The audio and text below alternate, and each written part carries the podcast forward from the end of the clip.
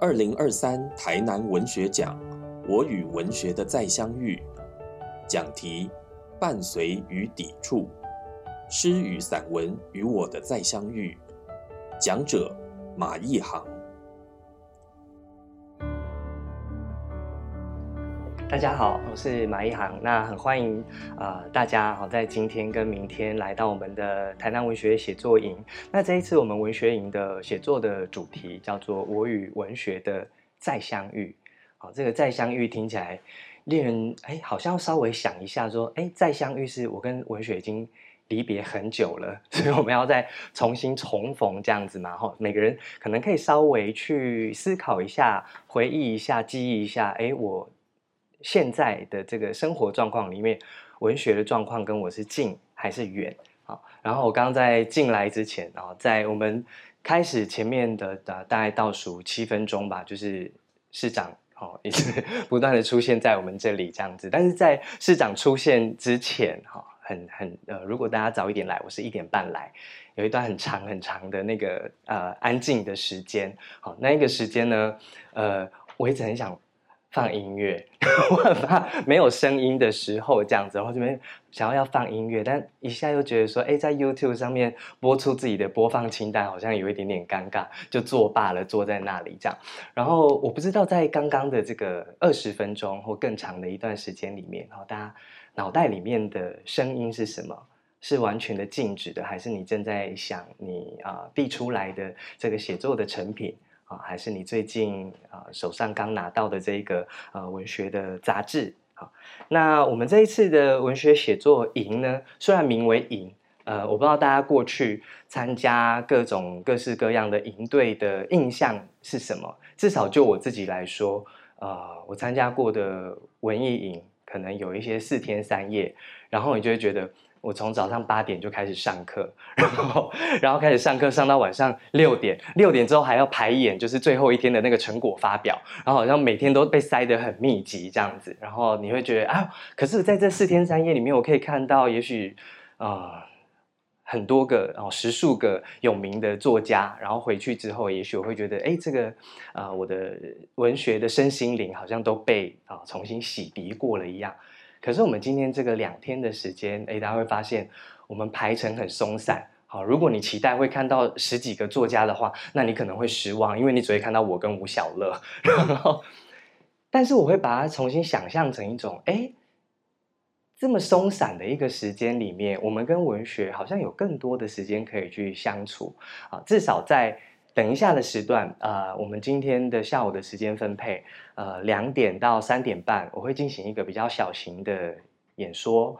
但是到下一个时间，下一个九十分钟的时候，我会花三十分钟跟大家谈一谈，我有收到大家的写作的初稿。好，那但是最后我会留一个小时，我会坐在这个位置，就有一点点像是一对一的写作的讨论。如果你们要留在位置上面，呃，继续修改。你们自己的作品也都 OK，然后如果你们想要来跟我做比较小型的、细致的关于你自己作品的一些疑惑或讨论的话，也都 OK。好，那然后今天晚上，也许我会收到你们最后修改的一个作品，不管你有没有做任何修改，好，那然后你可以做重新的上传，在明天的时候，呃，我会再跟大家呃讨论你们的作品。好，这是我们这两天呃我会跟大家呃做的一些事情，这样子。那呃，大家刚刚从你所呃原本住的地方，或你刚刚前一个地方来到这里，呃，全程都没有打开 Google 地图或是其他导航软体的人有吗？好，有，真的有，可能是住在附近，或者是你天生方向感特别好。就总之呢。我是一个高度依赖 Google 地图的人，我想跟所有的人都一样这样子。好，那然后来来这里的时候，所以我就一定会把地图打开。那我们现在常常会讲说，哎，出国或是去哪里玩的时候，例如说在台南，好，台南步行、呃，散策，然后漫游等等的，不可能。我每次跟就是旅伴出去的时候，我一定是拿着手机，然后非常紧张的在看。下一个点要去哪里，然后下一班公车什么时候来，然后会搞得对方有一点点紧张，就会觉得说，哎，马一航，拜托你，你放松一点好不好？我说我没有办法，因为我觉得我为这一趟旅程有一点点责任感，这样子。好，但是这个地图这件事情，其实提醒我们，我们现在已经活在一个很难没有地图的时刻。好，那。最近有时候出去旅行的时候，我就会想到说，啊，那以前没有 Google 地图的时候，我们怎么出去玩？我们可能要买纸本的地图，或是比较依赖旅游书。哈，有一些过去的时候，我们已经回不去了。但我对地图是有一点点特别的感情的。我不知道你们大家喜不喜欢地图？哦，有一些人我知道，一定有一些人是有地图癖。哦，就是看到地图就非常高兴，看到里面有很多很多的讯息，好像有很多的呃问题可以去解读。那我自己跟地图这一件事情的相处呢，或是我对地图第一次相遇，是我大概在高中的时候，那时候暗恋我们班上的一个男孩子。然后不是不是，其实不是暗恋，就是已经偷偷在交往了。好，可是高中时期的交往，你很难有一个时段，就是说，哎，我们彼此谈心，然后那用讯息啊或等等的，就是交换很多的资讯之后，哎，其实没有。就是虽然跟那男生在一起，我觉得对他的生活过去的啊，就是各种各样的资讯，我都还是好像有一层雾。所以有一天呢，啊，因为我那时候是。班上的干部哦，总之我就收集到大家的资料，我就偷偷把我那个那个时候的小男朋友的地址记下来，然后去书局买了一个花莲市的市区地图，然后就按照地图按图索骥，就到了他家前面。当然也没有跟他讲，就自己偷偷过去。我好想要知道他住在什么样的一个区域，他每天放上学回家出入的那一个门是什么这样子哦，大家。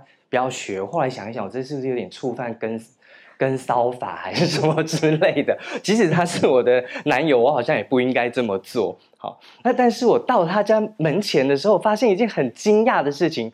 除了门牌地址是对的，好，然后那个男友姓周，门牌上面他们家就写了一个周府。我好惊讶哦！你知道因为为什么呢？我从池上乡来。你知道我们乡下没有人家叫什么叶公馆、什么某某公馆、某某御、某某府这样子。我觉得这个印着周府的这个地址对我来说是一个崭新的世界。在那一瞬间，我对这个男生的感情好像呃可以稍微放在一边。我就说这个名牌这小小的两个字，好像触动了我一种认知世界的另外一种方法。哦，这是我跟地图的一件小故事。当然，地图意味着很多很多的事情，对不对？呃，有一本书叫做《地图的力量》。好，地图的力量告诉你的是，所有的地图可能都在为某一种目的而服务。好，Google 地图是为了，哎，我们自己会存，有时候会存很多清清单，好，存很多台南的小吃，啊，存很多我接下来想要去的地方，为了我自己的这个手机的这个地图拥有者而服务。可是，如果今天是一个航海地图呢？如果今天是一个军事的地图呢？好，地图背后它可能都会有一个目的、一个眼光，它里面也会有很多讯息的重新的编修。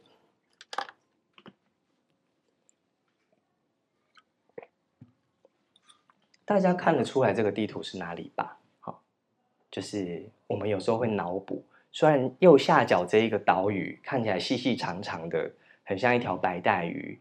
可是你应该可以辨识的出来，这个是台湾，好，这个是十七世纪中初期啊的这个一张啊康熙时代地图。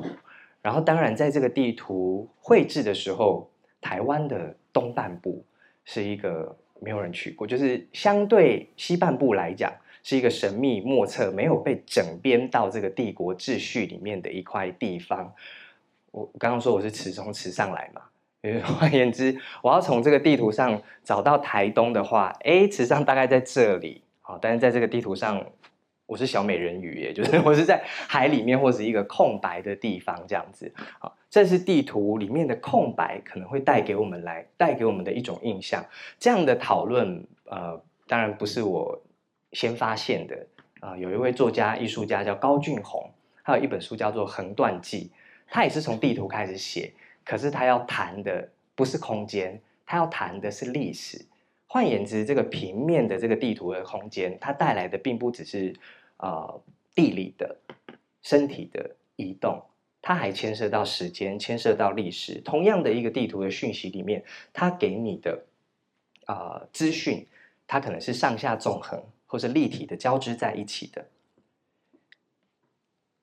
哇哦，因为这个荧幕，它是由十二片。荧幕组合而成，好，所以有一些字呃会被切断，但应该呃大致上并不影响阅读。好，我们可以看一下这一首诗，这首诗叫做《地图》啊，我没有告诉你这一首诗是谁写的，好，可是你可以看到他在描写的，哎，看起来是在阅读地图的一种感受吧。好，他前面说，陆块躺在水里。抹上一层阴翳的绿，哎，地图上面会有颜色，对不对？我们通常会用绿色或其他颜色代表陆地。海的话，哎，你应该直觉的会选用水蓝色吧？地图上面的海会用红色吗？哦，不是地狱图，对不对？好，地图上面的色彩跟它的符号有一种预设的想象。可是在这里，这个绿它不是单纯的绿，它是一个阴翳的绿。看起来有影子，可是是影子吗？在这个陆块的边缘，地图的边缘，好像可以看到有海草在漂流，在悬浮，然后慢慢的沿向海底的这个青蓝。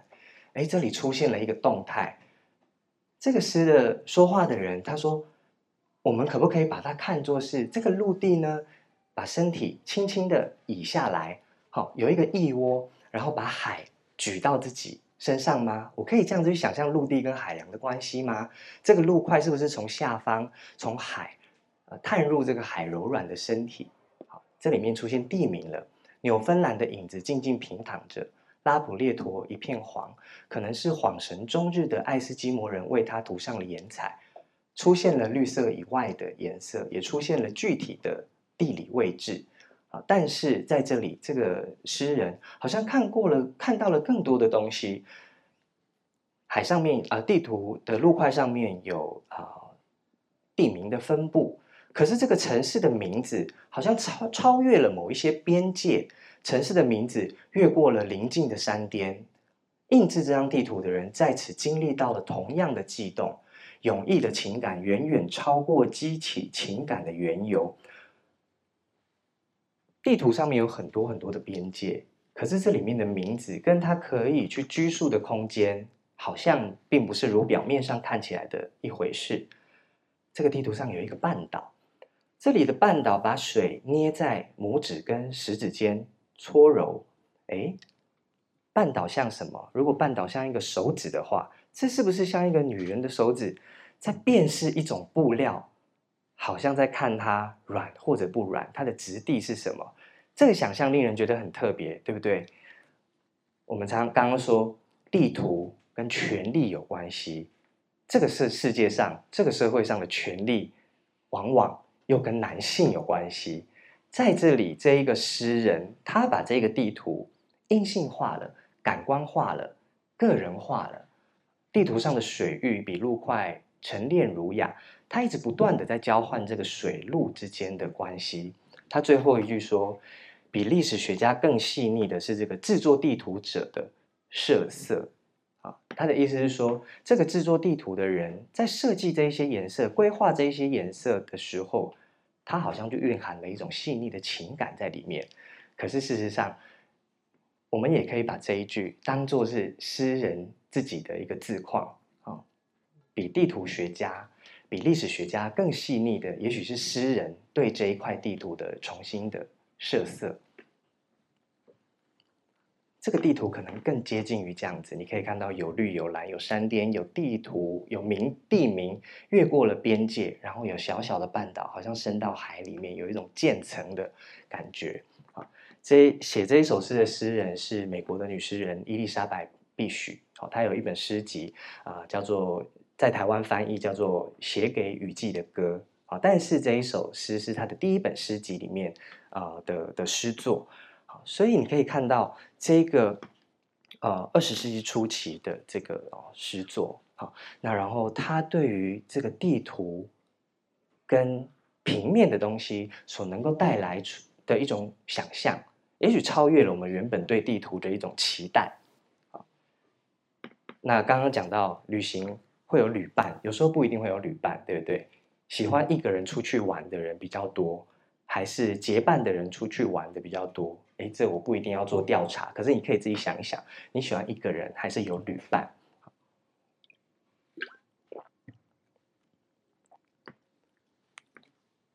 今天的这个啊讲题，我把它设为是伴随与抵触啊，看似是好像是去谈。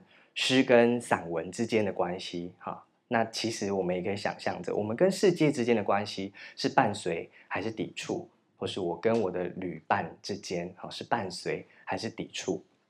这是诗人小令的一个啊最近的一个散文，叫做《旅伴》。那他看起来，你说写旅伴，因为他可能在讲说，也许你会期待说，你可以看到他的旅伴是啊很给力的，还是像我一样是个紧张大师啊？可是你可以看到他第一句说，从鹿野离开的时候，带着旅伴一路到台南，啊，这个旅伴不是他的友人，旅伴是我的友人送的，我的旅伴是一串十六根的香蕉，哦，所以这一路上带着十六根香蕉。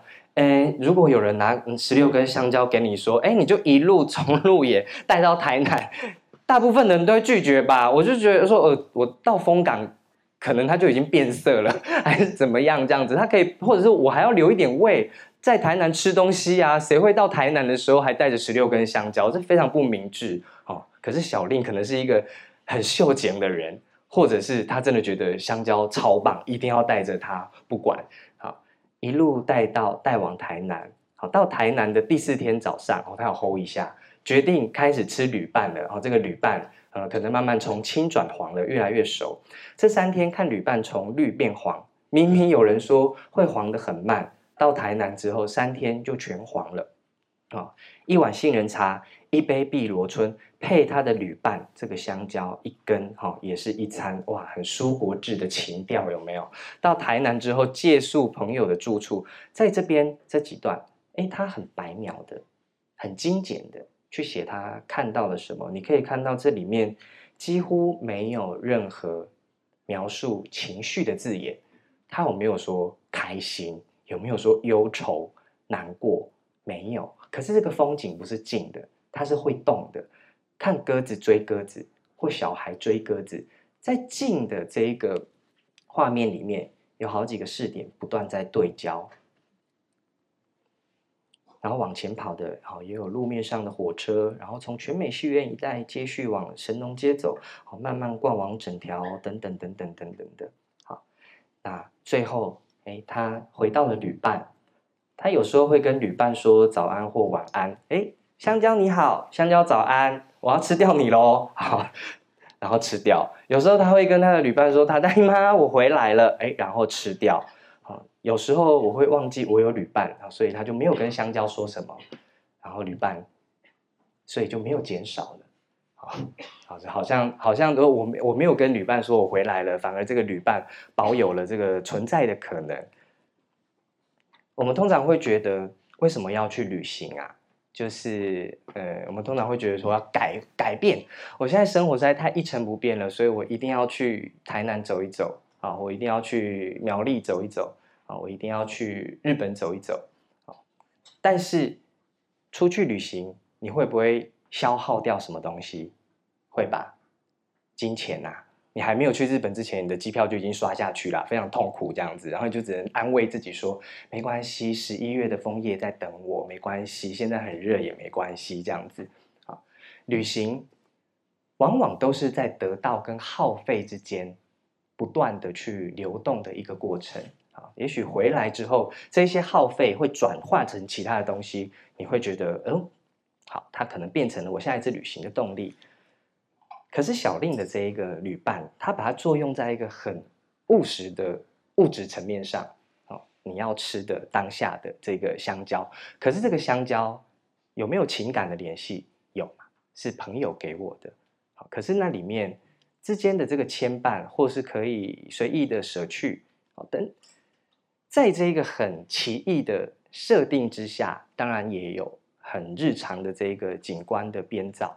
旅行的得到跟失去，在一种很暧昧的地方哦被呈现出来。这是我觉得小令这一个旅伴这篇散文很有趣的一个地方。回头看我们今天啊的几个话题，一开始我透过地图跟旅伴谈旅行跟经验记忆里面的分分合合，我们看到了女马跟小夜曲。一个散文，一个诗里面，身体跟周围的体质之间的呃分分合合。杨家贤的《马德莲》看似写物质，可是那里面有许许多多没有在静态的物质底下呈现出来的正在流动的记忆跟情感。然后在文字的调控上，也许我们可以在郭品杰的《岐山》或者是周作人的《乌篷船》里面找到两种调控速度的方式。在汤书文的《反童年》，尤其是谈论国歌纪念馆跟身体之间的这种骚动，看到了一种呃，对于正与反、对于记忆的推进跟询问的一种示范。那写作往往都出自于一种不安的感觉，对不对？嗯，如果我觉得。生活跟记忆都过得舒舒服服的，一帆风顺。嗯，当然也不是说这样就没有办法去写，而是当你去写的时候，你一定会觉得是有某些东西觉得可疑的。那些东西也许潜藏在某一些波澜不惊的日常底下。这是美国的诗人啊，Adrian Rich，然后这一首诗叫做《得年四十余的女子》，它也是一首悼亡的诗。他的诉说的对象，当然如他的标题所说，是一个得年四十余的女，四十得年四十余的女子，是他的女性的友人，是他在年轻的时候，呃，Rich 是女同志，那是他在年轻的时候，也许有过呃暧昧的情感对象，但是他们没有正式的交往，然后所以这个，当他这个女性的友人因为乳癌切掉了双乳，后来呃不幸的啊病逝之后。当 Rich 再去回头去思索两人之间的情感的时候，他做出了一件，或在诗里面设想了一个我们可能平常会觉得有一点点冒犯的举动。即使我过去暗恋过这一个女生，可是他在诗里面做了什么动作？他说：“我此刻好想在记忆里面把手按在这个你已经失去乳房的地方。这里面有欲望吗？失去了乳房的地方是他的心脏吗？还是他的？”切切实实存在的身体呢？啊，你在之前从来没有想到，一个身躯没有残缺的人，看起来竟然是如此完美。你把上衣穿回去，含着脸宣告：有些事情我不愿意跟大家分享。这首诗里面有一些私密的交换，有一些你觉得不适合公开出来的私密的交换，但是在这里面，可能同时也涉及到了。身体跟世界的关系，对不对？女人失去了乳房，难道就不成为女人了吗？那如果我按压着你的残缺的这个身躯，难道它就不是美的了吗？在这一首长长的诗里面，呃，调整了，或是用一种过去所意想不到的方式，如此深刻而诚恳的去处理一段已经逝去的身体跟情感。Rich 非常会写记忆，我觉得他对于诗的这种思辨跟情感的这个叙抒情性调控的非常好。但是他有一首诗的最后，我想把它用来在今天的这一段落的分享里面的结语。他讲的也是去追一个年少的友人，在那一个更小的时期，少女的时期，彼此对各自的生命情感。欲望都有很多的东西遮挡着啊，但是在思考女性的生命到底是什么，或写作到底是什么的时候，他是这么说：自由，自由不是单次的体验，你要走出去到银河的底下，感受星光的河流、夜空的原野。自由是每天发生的，而且自由是坚持散文文体的、例行的、念念不忘。一寸一寸的补缀星星的各个世界，把散失的星群找回来。这里面的自由是生命的自由嘛？记忆的自由，也可能是文体的自由。在一个诗里面，他去描述自由是一种坚持散文文体的，是什么意思？我们可以回想到我们对于散文的想象是什么，但在这里他有没有提出对他的解答或是定义？我们往另外一个方向去想，呃，如果我们今天他这里面所说的这个自由，我觉得。更接近的是，因为它不是单词，它更重要的是一种行动，就像写作一样，写作也不是一个单一的体验，也不是一个单词的体验，是每一次不断发生的，用各种文体穿梭的一种追问。好，那我今天的这个分享先到这里，谢谢。